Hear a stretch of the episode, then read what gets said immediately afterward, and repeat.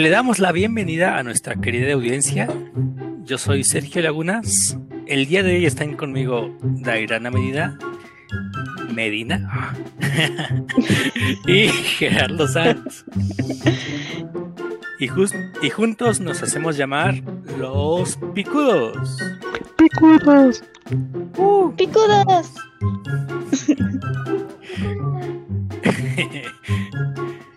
Jálense a sus chamacos, a sus chilpayates y a sus squinkles, que el tema del día de hoy es ritmo logaritmo.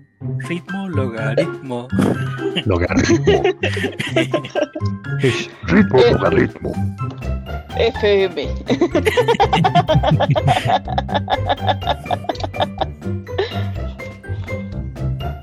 Bueno, pues bienvenidos a todos. Hola, hola, ¿cómo están? Hola, bien, bien. Buenos días, tardes, noches. El día de hoy, el tema del que vamos a hablar el día de hoy son los logaritmos. logaritmos. Entonces, para abrir tenemos que saber de qué vamos a hablar. Y se dice, bueno, creo que recordamos que en algún capítulo vimos los exponentes, que básicamente un exponente es cuántas veces tienes que multiplicar un número por sí mismo. Y el logaritmo es lo contrario. Nos dan nos dan básicamente el número del que tenemos que sacar el logaritmo y también tenemos la base. Entonces digamos que es un número digamos el primer número elevado al segundo número es igual al tercer número. Entonces lo que tenemos que encontrar es el segundo número, tenemos que encontrar el exponente. Entonces decimos que logaritmo base un número de x es igual al exponente al que hay que elevar el número llamado base para obtener el número dado. Entonces no sé si más o menos quedó claro. Básicamente la inversa del exponente.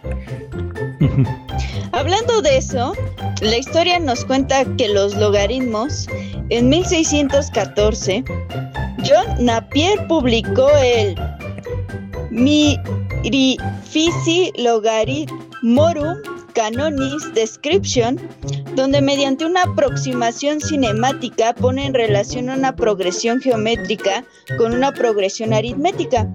La primera de las distancias recorridas con velocidades proporcionales a ellas mismas, la segunda, la de las distancias recorridas con velocidad constante. Estas son entonces los, entre comillas, logaritmos de las primeras. El neologismo es de Napier. En 1919 apareció una segunda obra llamada Mirifici Logarithmorum Canonis Construction, donde el autor explica cómo calcular los logaritmos. Fue hasta que Henry Brinks, matemático de Londres, había descubierto la importancia de estos trabajos y retomó la idea fundamental, pero consideró una progresión geométrica simple, la de las potencias de 10. En 1617 publica una primera tabla con 8 decimales. El logaritmo de un número x es, por lo tanto, definido como el exponente de n de 10, tal que x sea igual a 10 elevado a n. Y aquí como un dato curioso, la Vía Láctea tiene forma de lente convexa. El núcleo tiene una zona central de forma elíptica y unos 8 por 10 al cubo años luz de diámetro. Eso es una información muy interesante. Sigamos con lo que sigue. Para esto, bueno, cuando hablamos de logaritmos, también tenemos que recordar que tenemos sus propiedades generales de los logaritmos, ¿no? ¿Están de acuerdo? Sí. Sí. Ok. Entonces, bien, si, bueno, por lo general hablamos de seis propiedades. La primera nos dice que la base de un logaritmo no puede ser negativa. ¿Esto por qué? Porque si fuese negativa, sus potencias pares serían positivas y sus potencias impares serían negativas. Y tendríamos una serie de números alternantes o que se moverían alternativamente entre positivos y negativos. Por lo tanto, habrían números positivos que no tendrían algún logaritmo. En el número 2 tenemos que los números negativos no tienen un logaritmo. Porque siendo la base positiva, todas sus potencias son pares, que es prácticamente lo mismo que habíamos mencionado hace un rato, pero aquí lo especificamos un poquito mejor, ¿no? Dice, y todos los impares serían, o sea, potencias positivas. Entonces nunca habría potencias negativas. ¿Están de acuerdo? Sí, de acuerdo. Así es. Ok, entonces como número 3, en todo sistema de un logaritmo es el logaritmo. Esto quiere decir que el logaritmo, o sea, de la base, bueno, es un logaritmo de la base 1. Por lo tanto, tenemos que en la base b tendremos que b elevado a 1 es igual a b. Por lo tanto, el logaritmo de b es igual a 1. En este caso, lo que nos quiere decir es que, ¿cómo se llama? De cualquier sistema logarítmico, el logaritmo es igual a 1.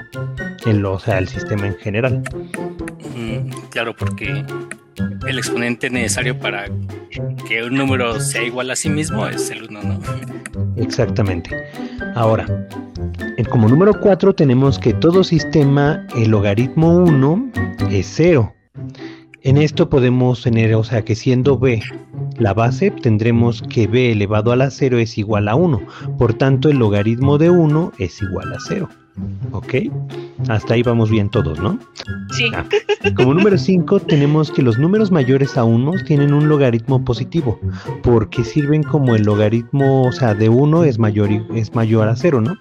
Y los logaritmos de los números mayores a 1 serán mayores que 0 luego, y luego serán positivos, ¿ok? Ok. Y como número 6 y último, tenemos que los números menores que 1 tienen un logaritmo negativo. Porque siendo el logaritmo de 1, se llama igual a 0, los logaritmos de los números menores que 1 tendrán que ser menores que 0 y luego serán negativos. A esto nos referimos específicamente entre los números que se encuentran entre 1 y 0. Bueno, las bases logarítmicas no pueden ser negativas. Creo que este aquí sería importante tomar un, un punto importante. Aquí sería importante tomar un punto importante. Al tomarse como base de un sistema de logaritmos cualquier número positivo, el número de sistemas se vuelve ilimitado. O sea, podríamos irnos hasta el infinito. Nuevamente volvemos a tocar definiciones de infinito. No obstante, los sistemas usados generalmente son dos, que es el sistema de logaritmos decimales o de Brinks, como lo, mencioné en el dato histórico, que cuya base es 10, y el sistema de logaritmos naturales o neperianos creados por Neper, la base va a ser un número inconmensurable, el número que normalmente nosotros conocemos como Euler, que es igual a 2.1 18 28 18 28 45 y pues se imaginarán se va hasta sus decimales hasta el infinito también yo creo que y- ahondaríamos más en esta parte después Co- como ven Pues sí. De hecho, es interesante la comparación entre ambos, ¿no? Sí, así es. Sí, de hecho se usa, se usa mucho la base E para temas de, de interés, ¿no? Si mal no recuerdo, pero creo que también es tema para otro capítulo. Así que espérenlo. Claro que sí. También este mm, creo que es útil mencionar que los logaritmos que son muy útiles al momento de hacer cálculos. Eh, la primera propiedad adicional, digamos, dice que el logaritmo de un producto es igual a la suma de los logaritmos de los factores. O dicho en otras palabras, si sacamos el logaritmo de dos números que se multiplican entre sí, es igual a la suma de los logaritmos por separado. ¿Y esto por qué? Porque básicamente estamos obteniendo los exponentes y también sabemos que los exponentes de un producto se suman. Entonces es como si sumáramos los exponentes, ¿no? Entonces sumamos los logaritmos de los números individuales. pero aquí lo importante es recordar que la base tiene que ser igual no igual que en los exponentes Mm, o Sí, tal cual. me equivoco. Sí, la base tiene que ser igual. Sí, en ese caso nos referimos más a cuando ya son operaciones, ¿no? Y así hay más propiedades. Este, antes de tocar temas en, el, en un capítulo posterior de logaritmos, podemos hablar de la notación científica. ¿A qué se refiere esto? La notación, la notación científica es básicamente una forma de escribir números muy grandes o números muy pequeños, aunque también se pueden se pueden usar para para escribir números medianos, digamos, ¿no? Entonces, supongamos que tenemos un número que es 65 con 7 ceros. La forma de escribir este número en notación científica es escribir un número que solamente tenga una parte entera, no importando cuántos decimales tenga, y lo multiplicamos por un 10 a la tal potencia, ¿no? Entonces, por ejemplo, para el 650.000, que es el número que acabo de escribir, sería igual a escribir 6.5 por 10 a la 8. Ah, si tomamos otro ejemplo, por ejemplo el 0.08, si lo escribimos en notación científica, sabemos que el 0.08 es igual a 8 entre 100, ¿no? O dicho de otra forma, 8 por 10 a la menos 2. Entonces ahí tenemos nuestra notación, nuestra notación científica de 0.08 que es 8 por 10 a la menos 2. ¿Por qué? Porque ya el, el número 8 ya tiene solamente un entero, aunque no tiene decimales. Entonces ya lo multiplico por 10 a la tal exponente y ya está la notación científica. Ahora, ¿de qué nos sirve esto? Esto nos sirve para, en vez de tener numerotes grandotes, nos sirve para, digamos, factorizar el número y poder manejarlo más fácilmente.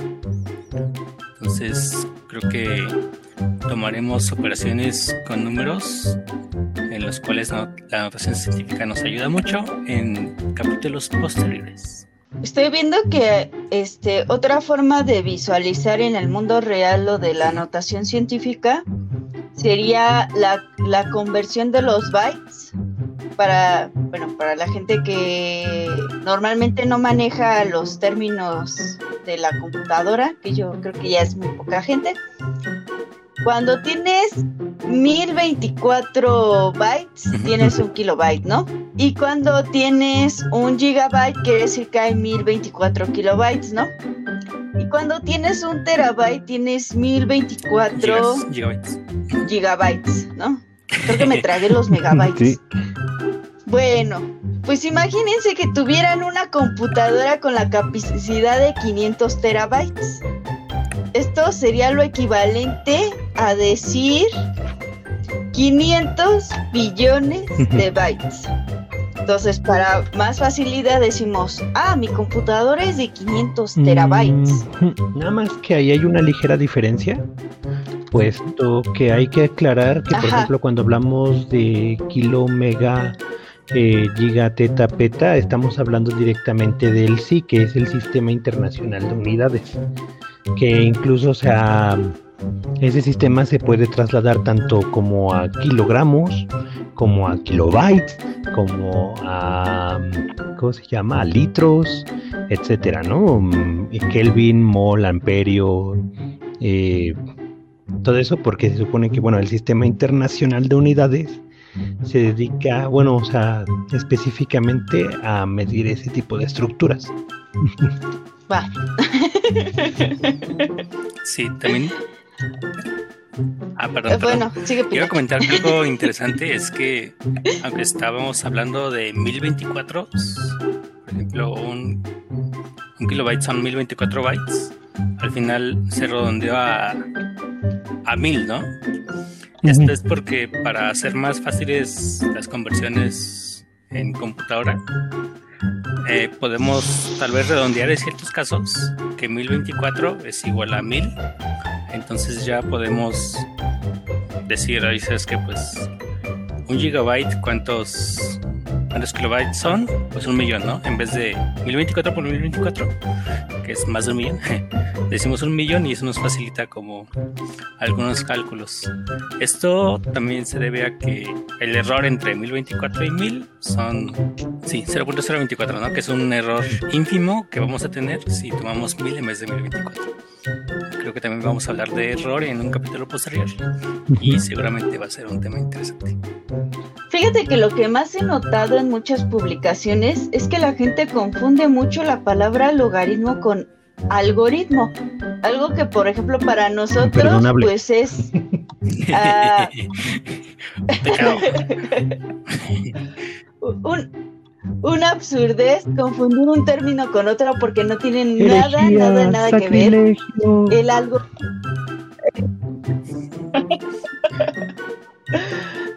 Para la gente que nos escuche no está muy familiarizada con el término algoritmo, el algoritmo es una sucesión de pasos para poder realizar una tarea. O sea, cuando haces una receta es como es un algoritmo. Cuando haces una receta para hacer un pastel, estás haciendo un algoritmo, no estás calculando un logaritmo. y siguiendo esos, tengo un ejemplo de, de, la serie de Cómo conocí a tu mamá en la temporada 6, en el capítulo El tren ebrio, en el que Barney y Ted tratan de conseguir chicas en el tren y no sé por qué el que tradujo el capítulo dijo, es que necesitamos ocupar bien el logaritmo. Entonces sí, este, tú lo escuchas y dices, ah, creo que hay algo mal. También en, en, otro lugar donde he oído la palabra logaritmo es en la película de Mira quién habla, en la primera, cuando la mamá de Mikey está tratando de tener citas para, entre comillas, conseguirle papá a Mikey. Y en una de esas se encuentra con un sujeto que es como que muy estricto en sus cosas y se figura que le va a exigir ese nivel de excelencia a Mikey si se vuelve su papá, ¿no? Oye, Mikey, si ayer estudiamos toda la noche, ¿cómo pudiste reprobar álgebra si repasamos los logaritmos? Entonces, por favor no confundan logaritmo con algoritmo. Como ya se los he dicho antes, yo sé que alergia y alegría suenan igual, se escriben muy parecido, pero uno se, pero uno se acaba con un antihistamínico y el otro llega solo. y se va solo también. A no ser que sufras de depresión, ¿verdad? Punto y aparte.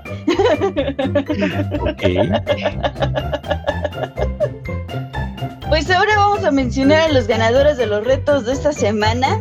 Esta semana tocaba responder la suma de dos números que dan 106 y el mayor excede al menor en 8. Hallar los números. Entonces, si usted hizo la... Ahora sí tenía que establecer una ecuación y hacer un despeje. Aquí vamos a tener dos variables. En este caso yo utilicé A y B para poder asignar el valor de A y B y saber cuáles eran estos dos números. La condición era saber que una de las dos, en este caso yo agarré que B era mayor por ocho cifras que A, o sea, más 8, B más B es igual a A más 8, ¿no? Entonces sustituyes A más A más 8 igual a 106. Una vez que realizaste los despejes y las operaciones pertinentes, te tenía que salir que uno de los números es 49 y el otro es 57. Y los que llegaron a esta respuesta fue Jorge Román, Rosa González, Luis Campos y Juan Manuel García.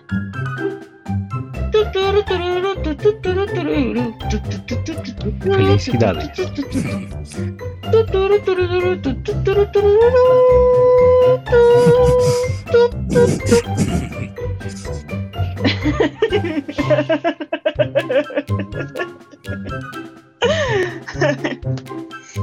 si llegan a tener dudas sobre cómo se tienen que resolver los retos, no duden en preguntarnos.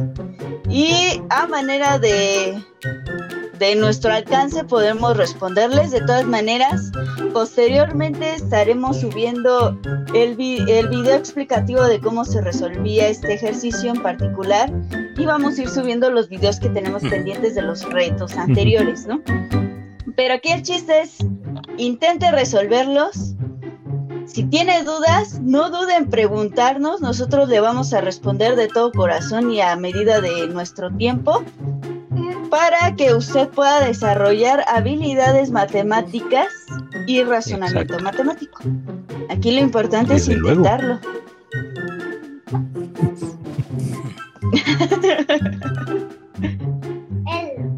y no sé si quieran agregar algo más al tema antes de que nos vayamos. Pues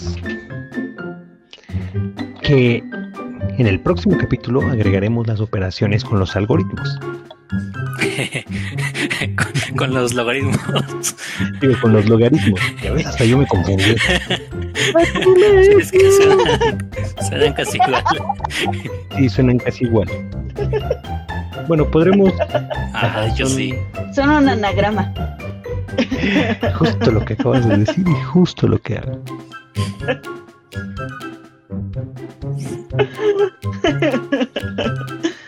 Bueno, pues nosotros nos vamos a, como recordatorio, antes de irnos, la siguiente semana es Semana Santa, entonces nosotros no vamos a subir capítulo, pero probablemente subamos la continuación del Diablo de los Números. Exacto. Ya estamos casi en los últimos capítulos de la narración de esta gran novela. Y la verdad están muy buenos los ejercicios. Eh, ahora sí que escuchen nuestra narrativa. También trate de hacer los retos que pone el libro. Y si también tiene dudas, pues también pregúntenos.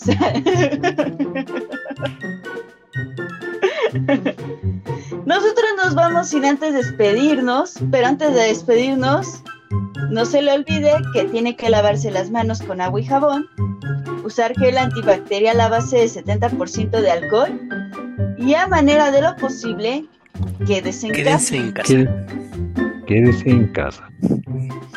Si tiene que salir, use cubrebocas.